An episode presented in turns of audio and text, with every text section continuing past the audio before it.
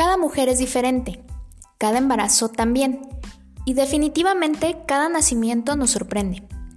Aquí te platico algunas de las experiencias que me ha tocado compartir con estas familias que han confiado en mí para acompañarlos en el nacimiento de sus hijos. Soy la doctora Fátima Guzmán. Bienvenidos a la segunda temporada de Historias de Nacimientos, un podcast by Nacer Humano. Comenzamos.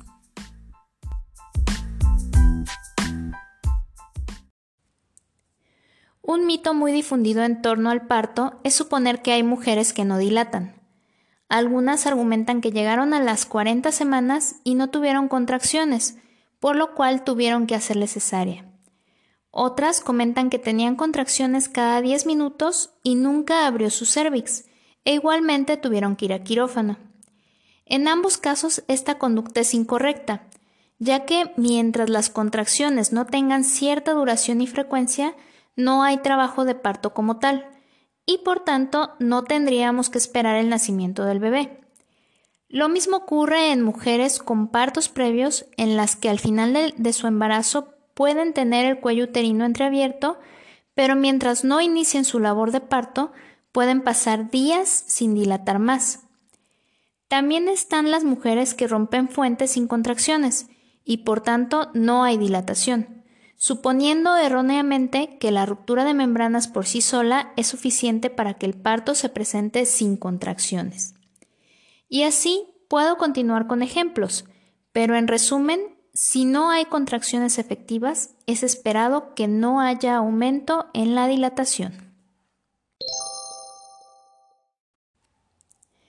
En este episodio les quiero contar una historia muy peculiar que nos muestra que las contracciones son la clave para que el parto se produzca y algunos de los factores que determinan la efectividad de estas. Lorena y Octavio esperaban su primer bebé, cerca de Semana Santa, y decidieron cambiar de médico de último momento. Acudieron conmigo luego de que su doctor les dijera que tenían que tener una cesárea pues ya estaban en la semana 40 de embarazo y Lorena no tenía dilatación. Ellos habían tomado un curso de psicoprofilaxis, así que estaban bien informados al respecto. Salieron del consultorio de su ginecólogo y de inmediato llamaron a su educadora perinatal, quien los recomendó conmigo para darles la oportunidad de tener un parto. Esa primera consulta fue de evaluación. Todo se veía bien y no vi algún factor de riesgo para pensar en una inducción, mucho menos para una cesárea. Resolví sus dudas respecto a mi forma de trabajar y al parecer les convenció la idea de que yo fuera quien atendiera su parto. Como les faltaban algunos estudios, hicieron cita al día siguiente para llevármelos.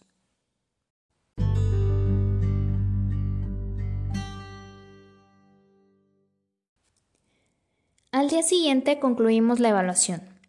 La fecha probable de parto coincidía tanto con los ultrasonidos como la calculada a su fecha de última regla. El único detalle sobresaliente era que la ecografía actual calculaba un peso estimado cercano a los 4 kilos.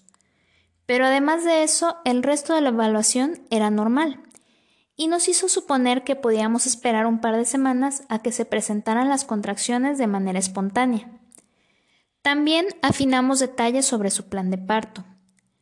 Lorena quería que fuera lo más natural posible, sin anestesia. Su único acompañante sería su esposo Octavio. Después de ponernos de acuerdo en todo, nos despedimos recordándoles los datos de alarma y en caso de que todo siguiera sin cambios, nos veríamos en una semana.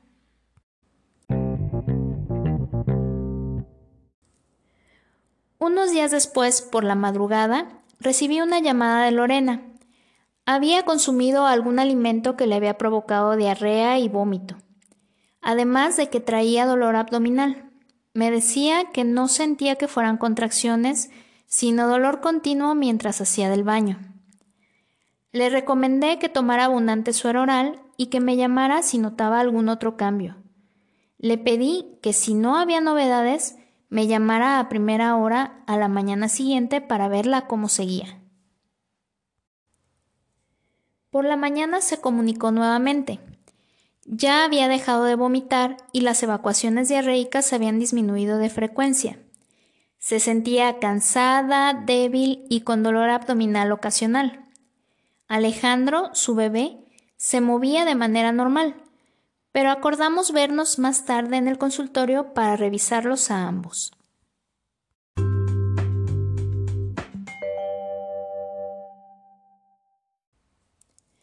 Llegaron puntuales a su cita, y desde que la vi por primera vez noté que el cansancio estaba mermando su estado general. Al interrogarla me comentó con detalles cómo iban sus síntomas gastrointestinales. Le echaba la culpa a la cena del día previo que probablemente le había caído mal. Tenía signos de franca deshidratación. Su presión arterial estaba por debajo de lo habitual, sus mucosas estaban secas e incluso sus ojos se notaban ligeramente hundidos. La revisión de Alejandro fue normal afortunadamente. Al estar sentados en el escritorio, noté que Lorena hizo un gesto típico de una embarazada mientras tiene una contracción, por lo cual le pregunté si le estaba doliendo, y ella me dijo que había tenido un cólico.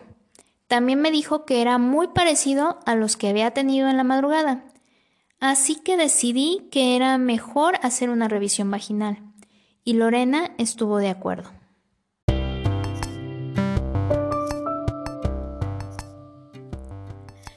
Pues tenía nada más y nada menos que 7 centímetros de dilatación.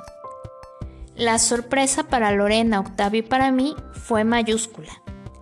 Al parecer, había coincidido el inicio del trabajo de parto con la gastroenteritis que la había deshidratado, y precisamente a causa de la pérdida de líquidos, el músculo uterino se había agotado y se habían parado las contracciones prácticamente por completo, ya que durante el resto de la consulta, es decir, aproximadamente 20 minutos, no se volvió a presentar otra. Era evidente que Lorena necesitaba recuperarse para que su cuerpo continuara con el parto lo más pronto posible, a fin de no comprometer el estado de salud de Alejandro. Así que la mandé al hospital para que le pusieran suero intravenoso y se pudieran reponer los líquidos perdidos con la gastroenteritis. Les comenté que debido al cansancio de Lorena podía ocurrir que el músculo uterino no hiciera su trabajo de manera efectiva y les propuse que una vez que su estado general mejorara, podríamos poner oxitocina sintética para hacer que las contracciones regresaran a lo que ellos estuvieron de acuerdo. Tomaron la hoja con las indicaciones y se dirigieron al hospital. Llegué con ellos un par de horas después, cuando ya habían pasado la carga de líquidos mínima para que Lorena se recuperara. En efecto, ya estaba mejor las contracciones estaban más seguidas, aproximadamente cada 15 minutos. Pero esta no era aún la intensidad que esperábamos si queríamos que esos 7 centímetros de dilatación avanzaran. Así que iniciamos la oxitocina a dosis bajas. Después de varias revisiones fue necesario aumentar la dosis para conseguir que las contracciones se presentaran cada 5 a 6 minutos. Si bien esto aún no era lo ideal, lo cierto es que tampoco quería presionar a Lorena y Alejandro, que habían tenido una noche difícil, y podían descompensarse si no lo tomábamos con calma.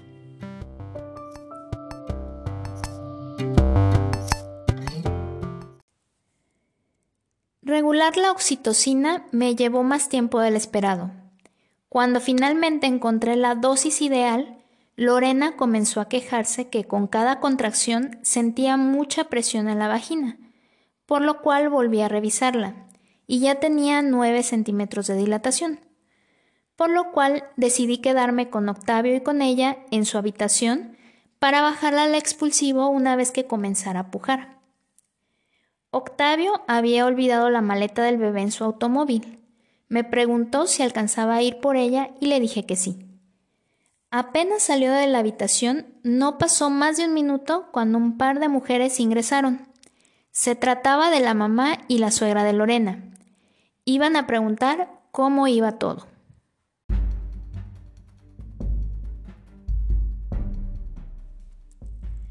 Desde que entraron al cuarto noté el cambio de humor de Lorena. De estar tranquila y relajada se puso de mal humor, como molesta. Respondía a las preguntas que le hacían de manera cortante.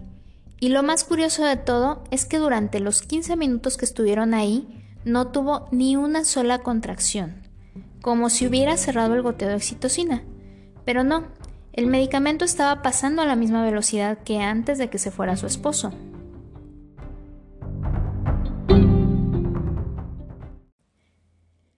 Cuando Octavio llegó a la habitación, les pidió amablemente a ambas mujeres que se salieran. Les dijo que él las mantendría informadas y las abuelitas de Alejandro no tuvieron más remedio que abandonar el cuarto. Cuando se fueron, Octavio se disculpó con Lorena. Ella no deseaba que nadie estuviera en el hospital más que su esposo, pero cuando éste tuvo la necesidad de salir al estacionamiento, las mujeres aprovecharon que no estaba el guardián para colarse sin su consentimiento, lo cual causó tal molestia a Lorena que incluso sus contracciones se detuvieron. Un claro ejemplo de cómo el estado de ánimo repercute en el progreso del parto.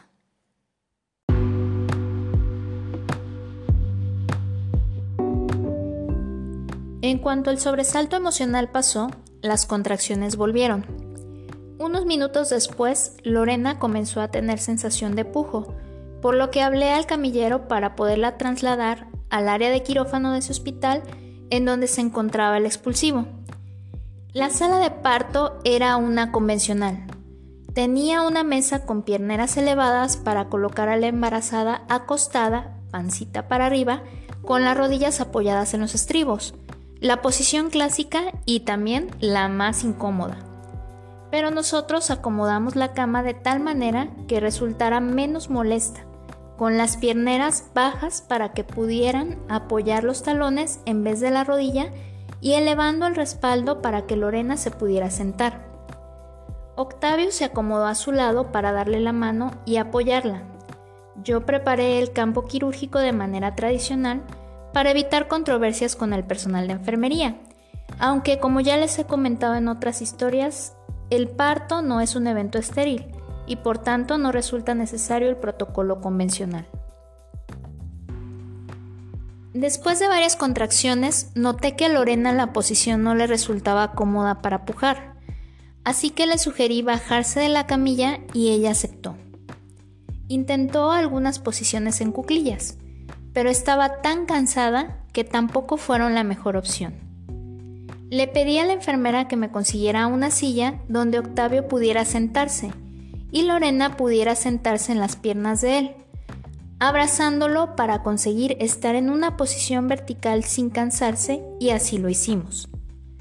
Octavio se sentó en la silla y Lorena en sus piernas, volteando de frente a su esposo, abrazándolo por el cuello y cuando la contracción llegaba pujaba más fácilmente y pronto pude visualizar la cabeza de Alejandro.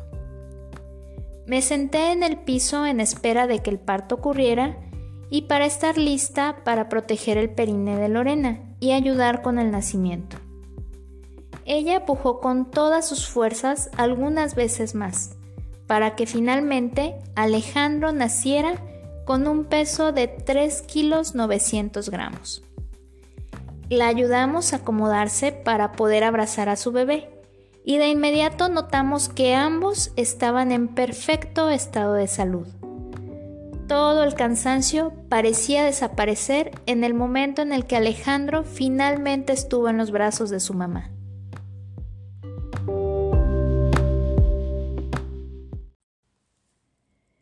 El protocolo de ese hospital dictaba que el bebé tenía que ir a cunero para medirlo y pesarlo, además de hacer el resto de la rutina pero el pediatra de mi equipo consiguió que la enfermera llevara a la sala todo lo necesario para que Alejandro pudiera salir con su mamá directo a su habitación.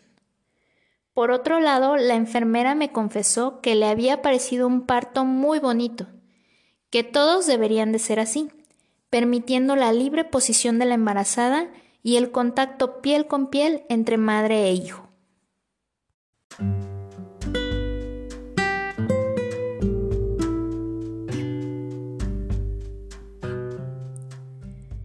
Aún pasé una carga de líquidos extra a Lorena antes de retirarla vía intravenosa, pero su recuperación fue de lo mejor.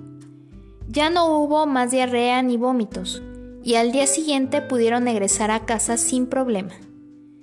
Ellos me expresaron su gratitud, seguían incrédulos ante tantas eventualidades que habían tenido durante el nacimiento de su pequeño. Me decían que ellos creían que en otras manos las cosas hubieran sido diferentes. Probablemente al ver que no había contracciones debido a la deshidratación, les hubieran indicado que se necesitaba una cesárea. Sobre todo porque recuerdan que por menos que eso su ginecólogo originalmente los había condenado a una.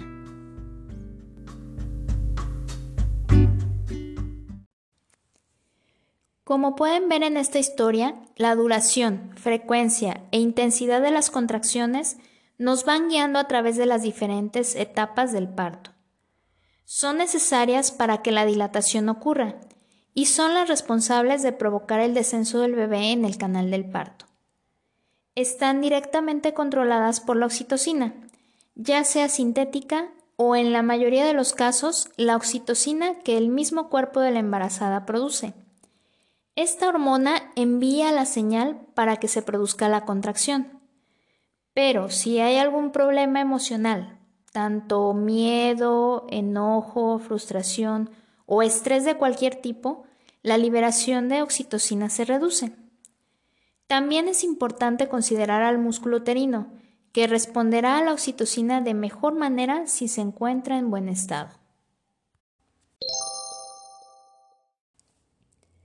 El útero, como cualquier músculo del cuerpo, trabajará mejor cuanto mejores sean las condiciones. Un músculo que ha trabajado por mucho tiempo y se encuentra agotado, con baja ingesta calórica o deshidratado, no hará su trabajo de manera correcta.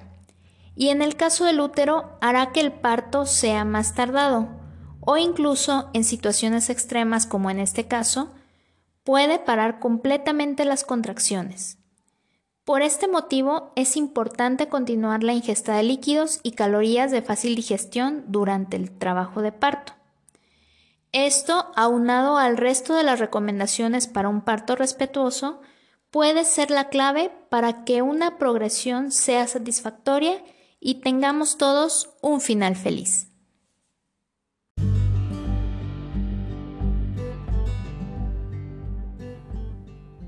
Esto es todo por hoy.